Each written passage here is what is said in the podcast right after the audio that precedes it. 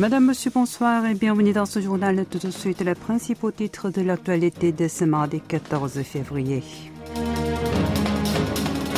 Nouvelle réunion des vice-ministres des Affaires étrangères sud-coréens, américains et japonais.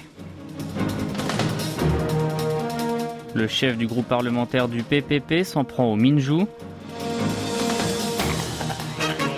La justice sud-coréenne donne gain de cause à deux Russes exilés pour fuir la mobilisation. Et enfin, Danouli envoie les premières images de la surface lunaire et de la Terre.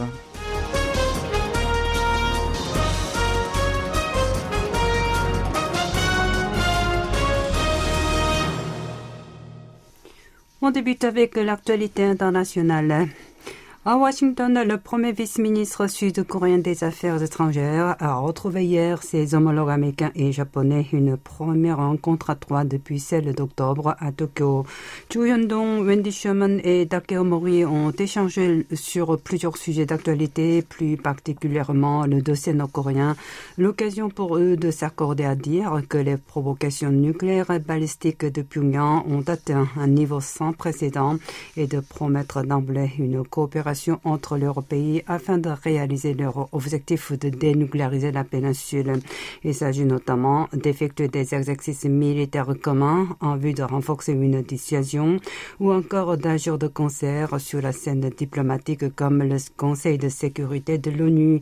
À ce propos, le Sud-Coréen a fait remarquer que la paix sans désarmement nucléaire est une fausse paix. De son côté, le Japonais a réaffirmé que les trois parties étaient convenus de continuer à travailler main dans la main pour améliorer la dissuasion en faveur de la sécurité régionale et au sein des Nations Unies. Quant à la sous-secrétaire d'État américaine, elle a souligné que les USA resteraient ralliés à leurs deux principaux alliés d'Asie du Nord-Est ainsi qu'à leurs autres partenaires de la région face aux défis de Pékin qui, selon elle, cherchent à perturber l'ordre international dans la région Indo-Pacifique, notamment dans le détroit de Taïwan. Wendy Sherman en a profité pour annoncer que l'administration Biden est toujours disposée à dialoguer avec la Chine en dépit de l'affaire de son ballon espion et n'a pour autant pas commenté l'information selon laquelle les deux puissances mondiales euh, devront organiser une réunion de haut niveau en marge de la conférence de Munich sur la sécurité qui aura lieu ce week-end. En marge de son voyage à Washington, le numéro 2 de la diplomatie sud-coréenne Cho Hyun-dong a eu un tête-à-tête hier avec son homologue nippon Takeo Mori. La question de l'indemnisation des victimes sud-coréennes du travail forcé au Japon pendant la Seconde Guerre mondiale a été abordée. Cette rencontre intervient en amont de celle de leur patron, prévue vraisemblablement ce samedi à Munich, où ils prendront tous deux part à la conférence sur la sécurité. Park Jin et Yoshimasa Hayashi devront alors tenter de trouver un accord final à ce dossier qui continue à envenimer les relations entre les deux nations depuis 2018, année où la justice du pays du matin clair a condamné deux groupes de l'archipel pour l'exploitation de Coréens pendant le conflit. L'administration de Yoon Suk-yeol monte au créneau pour le résoudre après plusieurs mois de travail intensif a dévoilé le mois dernier une solution en ce sens. Vous vous en souvenez peut-être, les plaignants seront dédommagés par le biais d'une fondation dédiée qui doit lever les fonds nécessaires auprès des entreprises sud-coréennes ayant bénéficié de l'assistance ou des prêts accordés par le Japon lors du traité bilatéral de 1965 qui rétablissait les relations diplomatiques entre les deux voisins. Depuis, les discussions bilatérales se poursuivent pour demander aux sociétés nippones sanctionnées de contribuer elles aussi au fonds d'indemnisation et à leur gouvernement de présenter ses excuses sincères pour le passé colonial, comme le réclament les anciens travailleurs forcés. Nous passons à présent à la politique intérieure.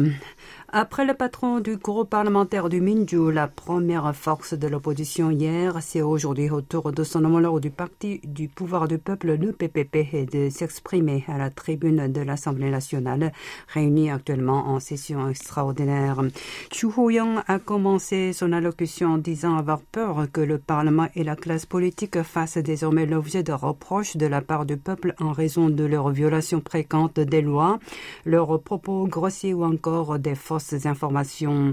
Selon lui, la Corée du Sud reste toujours une mauvaise élève en politique et il est donc urgent pour les concernés de regagner la confiance des citoyens. Le chef des députés de la formation présidentielle a alors tenu à lire point par point le code éthique des élus avant de pointer du doigt le Minju qui, selon lui, est à l'origine de la défiance car les membres du parti de centre-gauche prétendent qu'ils ont toujours raison et les autres ont tort. Afin de son affirmation, Chu a détaillé que le quinquennat de Moon Jae-in, le prédécesseur de Yoon Song-yeol, avait été entaché de nombreuses irrégularités et que le Minju, disposant actuellement de la majorité absolue dans l'hémicycle, se livre toujours à des actions inconsidérées, ce qui entraîne d'ailleurs l'effondrement de la démocratie parlementaire. Le numéro 2 du PPP s'en est également pris à son chef Lee Jae-myung qui, selon lui, persiste à dire que les enquêtes du paquet sur lui sont synonymes de répression politique alors qu'il est soupçonné d'être mêlé à de multiples affaires de corruption et d'ajouter que ces accusations portent atteinte au prestige de l'Assemblée nationale. Dans le même temps, l'élu du Parti conservateur a souligné la nécessité de faire face au dossier nucléaire nord-coréen, au changement climatique ou encore à la crise démographique. Le Minju n'a pas tardé à réagir. Selon ses législateurs, tout au long de son allocution, le président du groupe parlementaire du mouvement au pouvoir ne s'est pas regardé pour rejeter toutes les fautes sur les autres. Le Parlement sud-coréen a adopté aujourd'hui en séance plénière une résolution rendant hommage aux victimes des tremblements de terre en Turquie et en Syrie et appelant aussi au soutien à leur reconstruction post-séisme. Avant de soumettre au vote le projet, le président de la Commission des Affaires étrangères a expliqué que les élus avaient voulu dans le texte honorer les disparus, exprimer leurs profondes condoléances au peuple des deux pays touchés par la catastrophe et aider ceux-ci à se rétablir rapidement et à secourir aussi les rescapés. Kim Tae-ho a ensuite ajouté que l'Assemblée nationale y avait exhorté l'administration de Yoon Suk-yeol à accorder une assistance humanitaire aux deux nations et à y envoyer des équipes de sauveteurs à la hauteur de la place de son pays au sein de la communauté internationale. Vous êtes à l'écoute du journal en français sur KBS World Radio. Cinq jeunes Russes arrivés en octobre en Corée du Sud pour fuir la mobilisation annoncée par Poutine vivent toujours à l'aéroport d'Incheon depuis donc quatre mois. Le gouvernement de Séoul ne les a pas autorisés à se présenter à l'examen visant à obtenir le statut de réfugié. Pour son bureau de l'immigration, il s'agit d'un simple refus du service militaire qui ne constitue donc pas une condition de demande d'asile. Dans ce contexte, une décision de justice a été rendue aujourd'hui. Tribunal administratif saisi par ces hommes et des organisations de défense des droits humains qui les aident a donné gain de cause à deux d'entre eux et rejeté la demande d'un autre. Le procès des deux autres se poursuit toujours.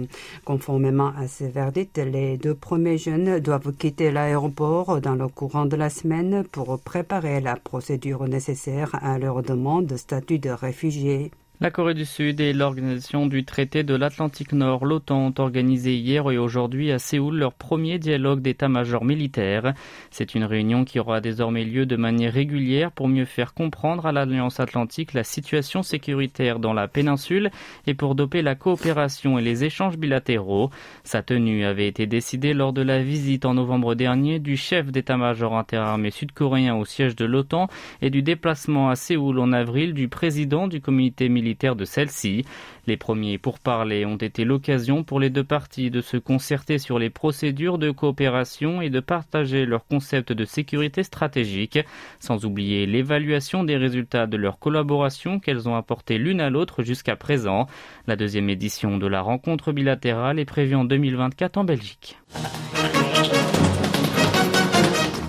Le groupe de hackers nord-coréen Kimsuki a élargi le champ d'attaque de son logiciel malveillant aux chaînes de radio-télédiffusion ainsi qu'aux entreprises dites classiques. Le mois dernier, ce système était principalement destiné aux personnalités responsables de la sécurité nationale ou des dossiers nord-coréens. Selon Annev, ce malware est diffusé sous forme d'une lettre de motivation ou d'une proposition de service.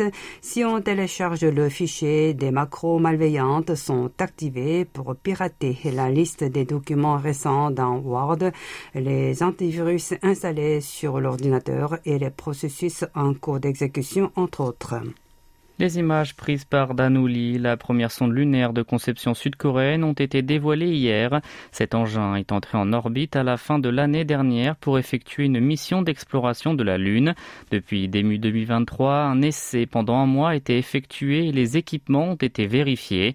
Durant cette période, l'orbiteur a pris en photo la Terre tous les jours. Les clichés montrent clairement le changement de sa phase au cours des trois semaines. Sur la surface de la Lune ont été immortalisées la valise Reta où se trouvent plusieurs creux ainsi que l'océan des tempêtes la plaine la plus large de ce satellite naturel dont la taille est 18 fois plus grande que la péninsule coréenne. C'est ici que la sonde soviétique Luna 9 a atterri, une première dans l'histoire. La mer des pluies a également été capturée. Le premier rover lunaire Lunok 1 de conception soviétique et celui américain Apollo, utilisé lors de la mission Apollo 15, ont roulé dans cette zone. Danouli a ainsi réussi ce tournage complexe avec les équipements inventés par l'Institut coréen de recherche La prise de ces photographies nécessite une manipulation minutieuse car il faut calculer l'emplacement de la surface spécifique de la Lune ou celui de la Terre à un moment précis. La sonde sud-coréenne a terminé son opération expérimentale le 4 février dernier pour démarrer enfin sa mission d'exploration.